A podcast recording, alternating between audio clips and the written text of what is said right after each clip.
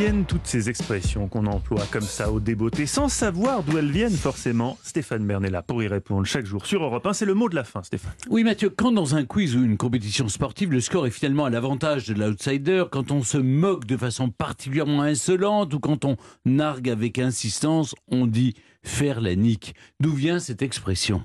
On peut dire aussi faire un pied de nez. Hein. C'est une façon plus polie de dire oui, la même chose. D'ailleurs, si on utilise aujourd'hui faire la nique, je trouve personnellement que c'est un peu vulgaire. Est-ce que c'était le cas à l'origine aussi? Mais totalement. Ça l'est et ça l'a toujours été. Le mot vient de l'arabe nika avec un K et un H qui signifie acte sexuel marital. Ça donnera chez nous forniquer.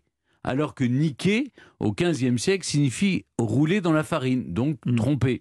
Notez également qu'en allemand on dit nicken, mais là, ça veut dire faire un signe agressif de la tête. Et c'est vrai que quand on fait la nique à quelqu'un, on se moque ouvertement, de façon un peu outrancière, à l'endroit de la personne visée. Charles VI, qu'on a baptisé tardivement le fou, a fait battre monnaie en 1421 d'une pièce qu'on a appelée les niquets et les petits niquets. Ce fut fait en accord avec Henri V, roi d'Angleterre, pour contrarier la politique monétaire du dauphin futur Charles VII. Lui faire la nique en quelque sorte.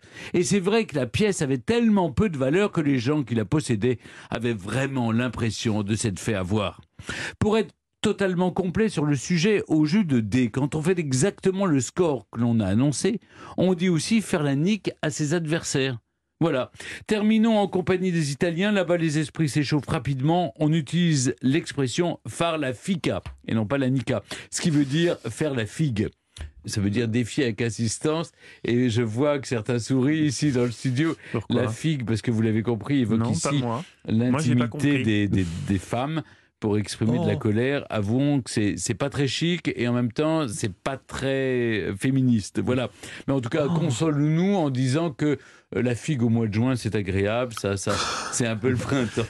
Je, parle du fruit. Oui, mais je ne verrai plus jamais la figue de la même manière maintenant ah que vous avez sali les choses pour moi. J'ai rien sali du tout. Vous avez. C'est David avec son petit vert là. Oui, oui, c'est David. Je, parle sous le contrôle évidemment d'Olivier Pouls. Qui aime les figues. J'adore les figues. Et les abricots. Ouais, une confiture de figues.